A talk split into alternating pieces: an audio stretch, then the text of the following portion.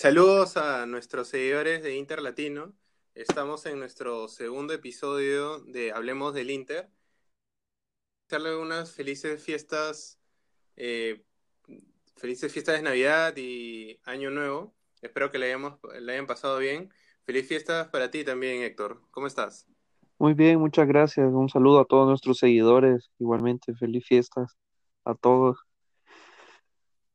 Volvemos a, a hacer un pod de Hablemos del Inter de, después de casi un mes y, y creo que era bastante necesario, sobre todo en este parón de, de invierno, en que los jugadores están, est- están en, en vacaciones, unas pequeñas vacaciones, pero también, también sabiendo que se viene mucho, sobre todo en el mercado, y también hacer un, un recuento del último mes que real- realmente fue muy importante. Podemos, pudimos sacar muchas conclusiones de, de estos, de esta seguida de partidos importantes del, del mes de diciembre, ¿no? Eh, ¿qué te parece si, si empezamos con un recuento rápido, eh, empezando con el partido desde la Roma, Héctor? Sí, pues se criticó mucho el partido contra la Roma, pero realmente yo vi un equipo que pues jugó bien, hasta cierto punto dominó el partido, fueron este circunstancias en contra de nosotros que nos hicieron empatar ese partido, pero en general a mí me gustó mucho cómo jugó el equipo, igualmente contra la Juventus. Sí, so- sobre el partido contra la Roma, creo que, a ver, tenemos que analizar todos los partidos, pero, y creo que cada uno tiene su lectura aparte.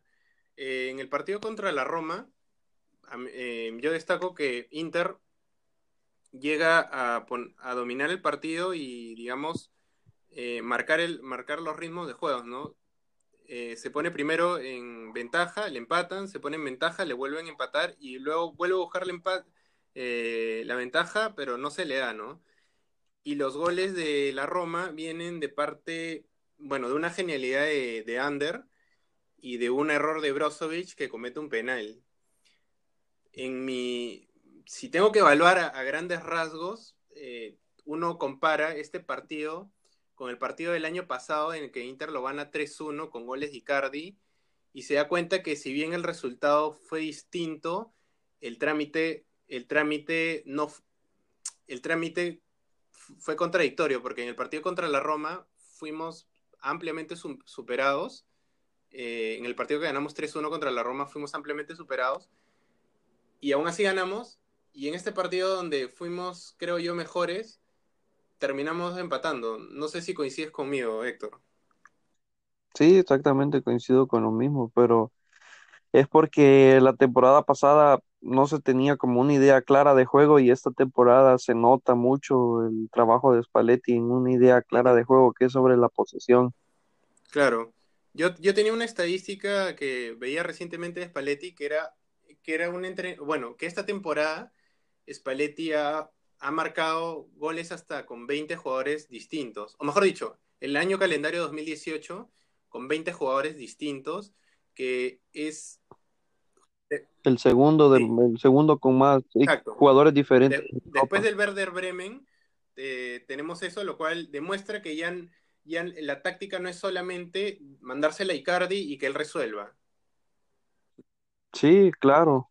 O sea, se nota, se nota la diferencia en el estilo de juego, en ya no hay un Icardi dependencia, como se decía. Ujú. Los mediocampistas anotan, los extremos anotan, Icardi anota, eh, los jugadores que vienen de la banca anotan. Y, y también hay otro dato de que ahora mismo Inter es el equipo con mayor posesión de balón en toda la Serie A, en lo que va de temporada. Y en ese partido contra la Roma fue un 54% de posesión de balón y un 84% de efectividad de pases, 403 pases precisos sobre 318 de la Roma. O Y, sea, y esas, fue, claro, y esas estadísticas se reflejan, o bueno, siguen el mismo patrón en el siguiente partido importante, que es contra la Juventus. Sobre el partido contra la Juve, ¿tú honestamente sientes que fue lo que los medios decían que iba a ser, que iba, que Juventus nos iba a pasar por encima y que nos iba a aplastar y se iba a ir tranquilo con un resultado contundente? Ni por cerca. No, no, cierto. Al, margen, al margen de que le vayamos al, Inter, eh, ciertamente el Inter se le plantó muy bien en ese partido, creo yo, ¿no?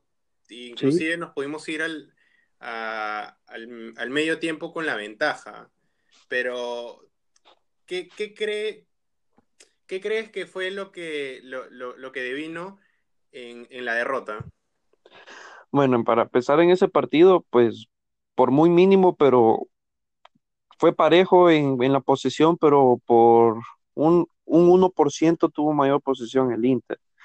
Y como, como tú dices, pudimos habernos ido en el primer tiempo con la ventaja, con el gol que pegó, con el tiro que pegó en el poste de Gagliardini. Este, me, Spalletti se equivocó en ese partido, sí se equivocó en sacar a Politano porque Politano estaba generando mucho por esa banda. Y por eso fue de que, si recordamos en el partido de Siglio empezó por la banda izquierda y Cancelo por la banda derecha, eh, Allegri se percató de eso y fue que cambió de banda a los dos laterales para que Cancelo pudiera pudiera crear un poquito más por ahí, o sea, hacer un poquito más de moleste por ahí, pero Politano seguía ayudando mucho en defensa. Cuando saca, cuando saca a, Politano, es cuando se genera el, el, centro que manda Cancelo para el gol de Mandzukic. Politano salió en el 44 y el gol se, se, generó en el, en el 66. Sí, yo coincido, coincido con lo que tú dices y me parece oportuno precisar los, los tiempos porque creo que en ese cambio uno se demostró la, actitud de, ambos entrenadores. Eh, Inter, por un, por un lado, eh, Inter decide eh, bajar la presión y hace un cambio, digamos, cobarde en un sector del campo y Allegri hace un, cambio, un cambio ofensivo en, en, la misma zona, ¿no? Y pasamos de, generar peligro por allá, por, por, la banda derecha, a ser atacados por precisamente la banda derecha, ¿no? Como, como resultado, lo que tú bien dices, eh, acaba en, acaba en centro que termina en, gol en, bueno el, gol que le da la victoria a la Juventus no eso digamos fue una individualidad la Juventus definió ese partido por una individualidad no fue por un no fue por un orden técnico o algo que haya sido superior y tenemos no, no, no, fue, no fue superior no fue superior. Claro que no y de hecho Gattuso siendo el siendo Gattuso pues una leyenda del Milan y siendo técnico del Milan él hizo énfasis en eso que le impresionó ver a un Inter jugándole de tú a tú y por momentos dominando a la Juventus en el Juventus Stadium donde pues nadie lo puede hacer. Claro. tenemos de que la Juventus hoy en día es uno de los mejores equipos de Europa siendo honestos y Spalletti hizo un buen, un buen trabajo en, en, en hasta sacar a Politano. Claro, y lo, y lo hace en el minuto 58 para sí, 58, en el, en el 76. No, no, no, era el, no era el momento de hacer el cambio. Lo hubiera entendido en minutos posteriores, en el minuto 85 quizás, pero en ese minuto me parece que eh, en un duelo de esta naturaleza y de este calibre, cuando el entrenador tiene que enviar un mensaje de matar o morir, eh, no puedes decidir no matar. definitivamente es, es, un error, es un error grosero que ya se había evidenciado también en un partido contra la Juventus donde, donde hace el cambio de Santón por Icardi y por la misma razón es que terminamos perdiendo ese partido. Realmente creo que todo el mundo coincide en lo mismo y bueno, yo creo que Spalletti a partir de, de ello acepta un poco su error y lo cambia ya también para el siguiente partido contra el Tottenham. Eh, para mí, Spalletti se equivoca el hecho de querer ir, ir a buscar el empate. Siempre que un equipo va a buscar el empate, más bien casi siempre que un equipo va a buscar el empate, lo termina perdiendo. Y en este partido, pues así fue. Y comete el mismo error que cometió contra la Juventus, que fue sacar a Politano, y, pero esta vez meter a Keita y cambió totalmente el esquema porque pasó de Ambrosio a línea de tres con, con y Joao Mario que lo cambió por Debray y por esa banda es de que se genera el gol porque de Ambrosio al estar como central Keita tenía que, tenía que contribuir en defensa en ningún momento aparece, ni en ningún video, ni en ninguna imagen aparece Keita cerca. Entonces ahí como se genera el gol, se pierde el partido precisamente por eso, por ir pensando en empatar porque el empate no favorecía, pero al final pues terminamos perdiendo ese partido. Bueno, yo también creo un poco lo mismo que, tú dices. Ese partido, eh, en, lo que yo coincido, es en que se va a empatar, pero también tuvo un tuvo algo que no planificó Spalletti, que fue el hecho de que eh, Nainggolan le rinda tan, tan por debajo de lo, de lo esperado en los primeros 45 minutos que prácticamente lo, tiramos a la basura, ¿no? Eh, es que de hecho en ese partido puso a Vecino y a Nainggolan como titulares que no venían jugando. Es, más. Venían de recuperar los ponen de titulares y, o sea, no puedo decirte que fueron un fracaso porque venían sin ritmo, pues. Entonces se sintieron abrumados, no les dio el físico para poder afrontar ese partido tan importante en ese momento y fue donde no pudieron ayudar. Claro, Nainggolan no le rinde ni, ni siquiera puede terminar los primeros 45 minutos.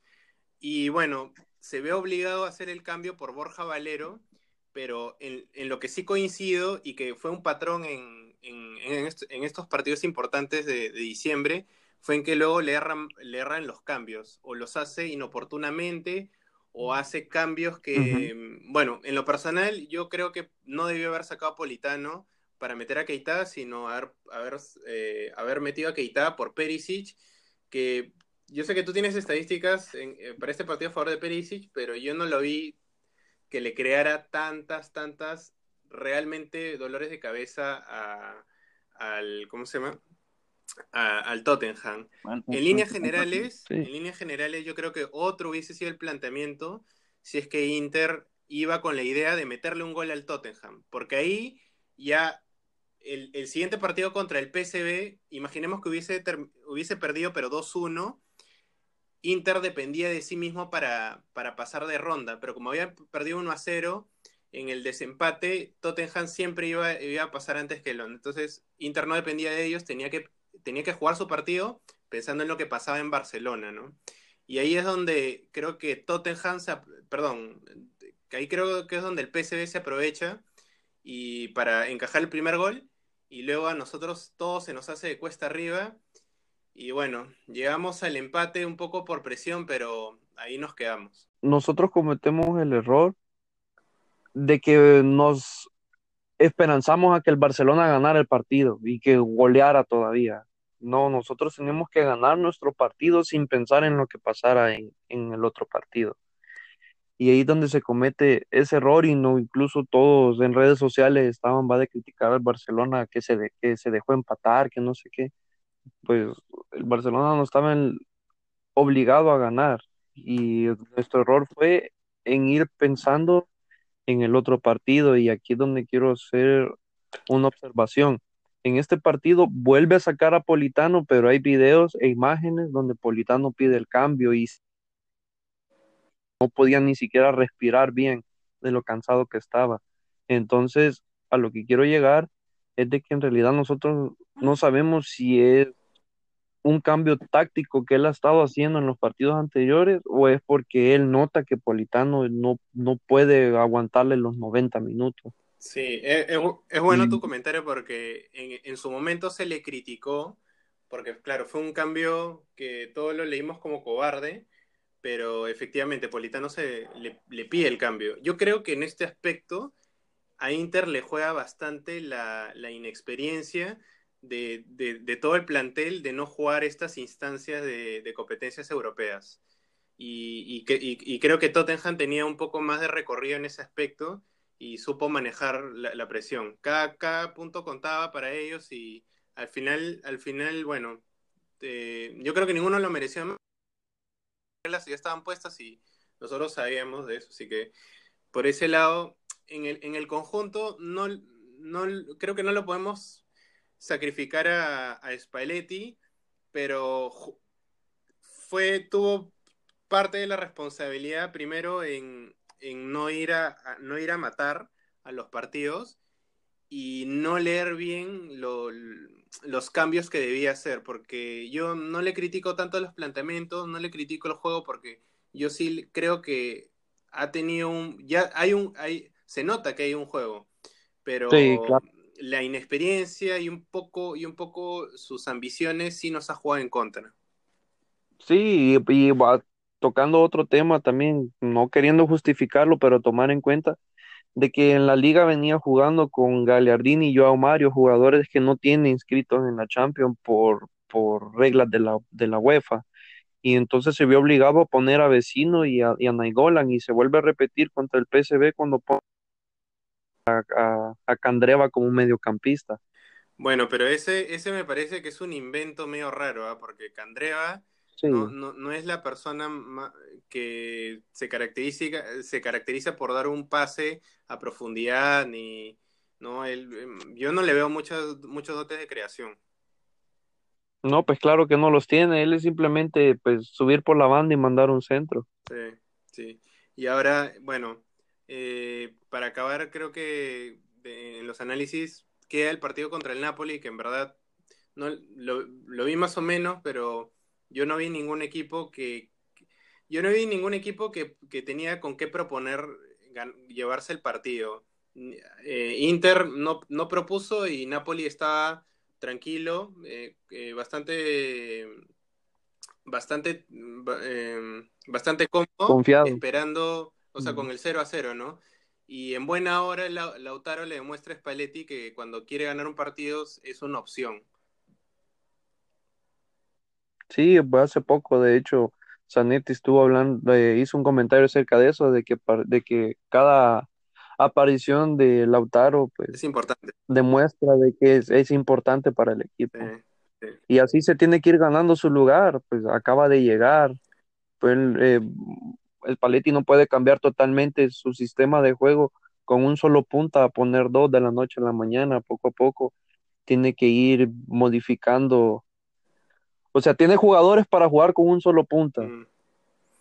O sea, tiene que, mm, ah, tiene que arreglar algunas cosas primero para poder jugar con dos puntas. Y si juega con dos puntas y el partido no se le da, ¿qué cambio puede hacer si ya no tiene otro punta? Bueno, esto nos lleva a hablar ya de, lo siguiente, que son los fichajes.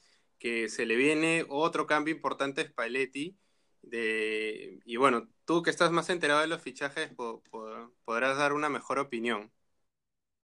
Bueno, respecto a los fichajes, creo que este fin de semana ha sido bastante revelador porque lo primero que nos hemos enterado es que Godín tiene prácticamente todo hecho con, el Inter. ¿Cómo, ves esta, esta incorporación? Pues realmente a mí me gusta, porque pues a quién no va a querer tener a un defensa como Godín en su equipo. Y, la garra pues, charrúa. Sí, claramente, y la garra charrúa ha sido la, que nos ha clasificado a Champions, pues con vecino.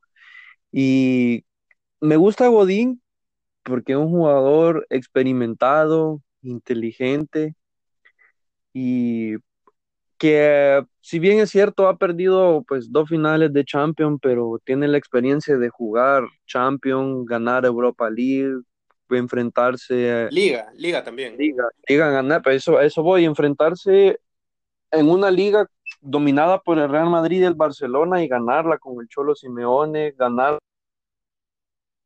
Supercopa de Europa al Real Madrid, ganarle Copa del Rey al, al, al, al Barcelona, que es el que siempre ganaba la Copa del Rey, Supercopa, o sea, contra dos de los mejores equipos del mundo, él ha estado en un equipo que ha podido ganarles a esos equipos, eliminando a equipos como el Bayern Múnich en semifinales de Champions.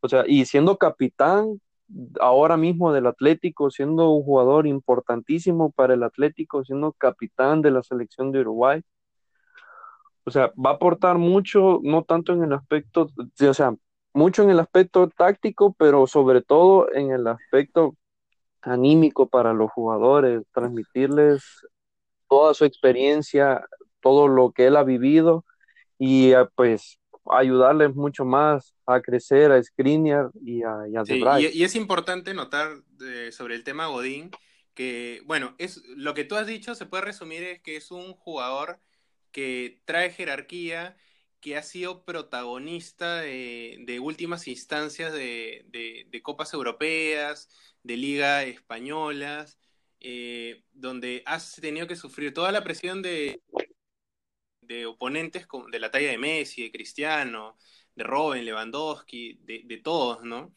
Y llega en un contexto en el que a Inter se le van dos defensores, como lo es Miranda, que es un jugador importante, y como es Ranocchia, que ya este año no ha tenido protagonismo, se sabe que ya está, está pensando más en, en, a dónde se va a ir, y entra Godín, que no entra precisamente a calentar banca, sino seguramente viene a, a pelear un puesto si es que no lo tiene asegurado, ¿no? Yo me imagino que la defensa para el próximo año va a ser eh, Godín y Skriniar y De Brica alternando, ¿no? Seguramente entrará un defensor más, pero, pero se sabe que será la segunda opción. Sí, se habla de Bastoni que va a regresar porque es jugador del Inter o, y también se habla de Gianluca Mancini del defensa del Atalanta. Claro. Bueno, Bastoni es un jugador que, que, nos pertenece, ¿no? Es cuestión de que nosotros activemos este, la opción para, para tenerlo de vuelta sin ningún pago, pero Mancini sí supone una inversión que no estoy seguro que Inter lo vaya a hacer a estas alturas teniendo otras prioridades. En este mercado no lo va a hacer, pero para enero sí es una gran posibilidad. ¿Qué? Y pues ahora mismo para enero se está pensando en, en Mangala, que no, pues, no cuenta para nada para Manchester City, este, termina contrato en, en junio y se plantea la posibilidad de que sea una, una inversión barata en el sentido de que pues te puedo dar tantos unos cuantos millones para que para que recibas algo y no se te vaya gratis el jugador Yo, si se llegara a ir Joao Mario en este, en este mercado. yo lo veo bastante improbable la llegada de Mangala porque hoy día no lo necesitamos, ni siquiera necesitamos a Ranocchia y Mangala realmente me da bastantes, bastantes dudas. Yo personalmente no creo que, que venga, por eso no le hemos dado cabida a los rumores. De quien sí creo que va a llegar es Héctor Herrera. ¿Qué opinas, Héctor? Creo que recuerdo haberte escuchado que era un jugador que a ti te encantaba. Hace, hace unos tres años me gustaba muchísimo, era un jugador este, bastante decisivo, bastante completo, pero pues en los últimos años ha perdido un poquito de protagonismo, puede ser por la situación en la que ha estado viviendo en el Porto, eh, por algún motivo, pero a mí realmente me sigue gustando mucho un jugador que para mi gusto sigue siendo muy completo eh, defensivamente, en empujar al equipo, es un jugador con bastante experiencia, es el capitán del Porto. Y pues... ¿Tiene gol? Cero, tiene, tiene un poco gol desde fuera, de la, desde afuera del área, tiene una buena pegada y por coste cero, pues para mí es, un, es, un, es una buena adquisición para el medio campo y pienso yo que le va a ayudar a quitarle un poquito de responsabilidad a, a. Eh, bueno, lo que tú dices sí es bastante importante, porque con la llegada de Herrera, a, a, ver, bueno, tenemos que precisar que Herrera, de concretarse que llegue, porque él actualmente se queda, se desvincula del Porto en junio y tiene ofertas de España que ya rechazó y mantiene dos ofertas de Inglaterra que no se sabe quién es, pero él parece que prefiere quedarse, irse a Italia y eh, a Inter concretamente. Sí, él, él, su, preferencia es, es, jugar para Italia y tiene programada una, una, reunión con los directivos del Inter, ya sea esta semana claro. o la próxima. Y, y, bueno, él entra un, un poco, un poco eh, digamos, se va Borja Valero, es un jugador menos, entra él con mucha, con, bueno, más joven, eh, pero no tiene el mismo rol que, que, ¿cómo se llama? Que Borja, ¿no? Posiblemente entre, eh, pues, o lo, que yo creo es que Gagliardini pueda ser el siguiente sacrificado, porque Vecino ciertamente parece del gusto de, de Spalletti o de la confianza de, Spalletti. A, mí me gusta más Vecino, perdón, eh, Gagliardini, pero de, Spalletti decide. Y quizás Joao Mario también, bueno, pueda, pueda hacer que salga, no lo sé. Yo creo que Nainggolan se queda, Brozovic se queda, pero tú cómo ves cuál es el posible, cuáles son los posibles cambios en el medio campo con la llegada de Herrera. Pues, como tú decías, puede ser de que Galardini sea sacrificado. Yo a Mario no se sabe si se va a quedar o se va a ir porque pues ha sido importante en algunos partidos para, para Spalletti. Y pues se habla también de, de Nicolo Varela, se habla de que en el mismo hotel donde él se encuentra de vacaciones con su familia está hospedado Spalletti, no se sabe si es coincidencia o es una reunión programada, pero se, se hablaba de que la gente de Varela iba a llegar al hotel también.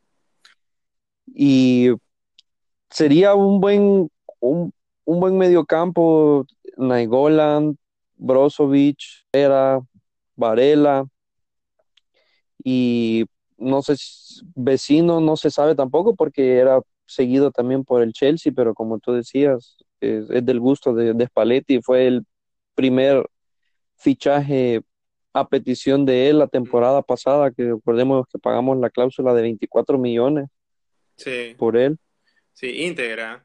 Ni, ni... Pero junto con él, Borja Valero también fue pedido por Spalletti.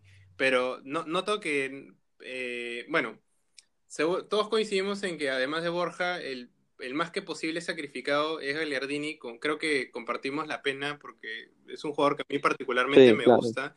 Pero lo que he notado es que no has conversado de, de Milinkovic Savic y, creo que es porque es improbable que lo, que lo venda Lotito. O sea, no, imposible que vendamos, que, que, lo compremos por 100 millones, que, que es lo que pretendí. No, se, se, rumorea porque mm. Marota le gustaba en la Juventus, pero claro, la Juventus sí tenía la capacidad de de, comprarlo. Es una lástima porque yo creo que es un jugador que, nos aportaría mm, bastante arriba. Y en la parte de arriba, que es donde creo yo van a haber más cambios en, la próxima temporada, porque actualmente tenemos cuatro delanteros. Eh, digo cuatro porque no estoy contando a Gabigol, quien auxilio ya dejó en claro que no va a contar con, con él, lo más probable es que se ha vendido. Y de los cuatro que tenemos, de nuestra propiedad están Icardi, que lo más probable es que se quede, Lautaro también, y están Candreva, que casi no tenía protagonismo y mm, ya creo que le ha perdido la confianza a Spalletti y un poco con razón.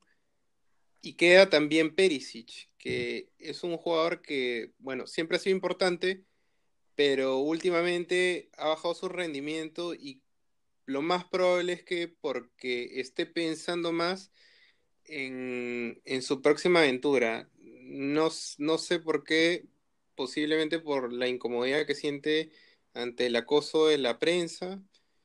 Eh, y bueno, como alternativas quedan Politano, que su rescate está en 20 millones, y que Itaque está en 35 millones su rescate. Ah, me olvidaba, también llega Caramó, de vuelta. Sí, pero Caramó tampoco es de nosotros. Sigue a préstamo este 2009, 2020, 2019, 2020 es que se podría ejercer la opción de compra. Claro. Bueno, eh, pero y pues desde mi punto de vista eh, veo todavía difícil que Inter ejerza la opción de compra de Keita porque pues son 35 millones. Politano sí pienso que sí lo van a hacer, pero Keita pienso yo de que más ahora con la llegada de, Marota puede llegar a aportar nuevas ideas que le pueden parecer a la directiva de auxilio y un nombre que se maneja mucho para reforzar esa banda es Rodrigo de Paul del, del Udinese que son este, seis goles, tres asistencias y su ficha ronda como por 25 millones de euros. ¿Tú crees que entonces, bueno, se ha escuchado algo de, de, Paul en el Inter, pero, o sea, ¿tú crees que De Paul llegue a ser considerado antes que, antes que Keita? Y, y en el eventual caso de que Perisic se ha vendido, ¿tú crees que hay la posibilidad de que Keita se, también se quede o, o lo descartas por completo?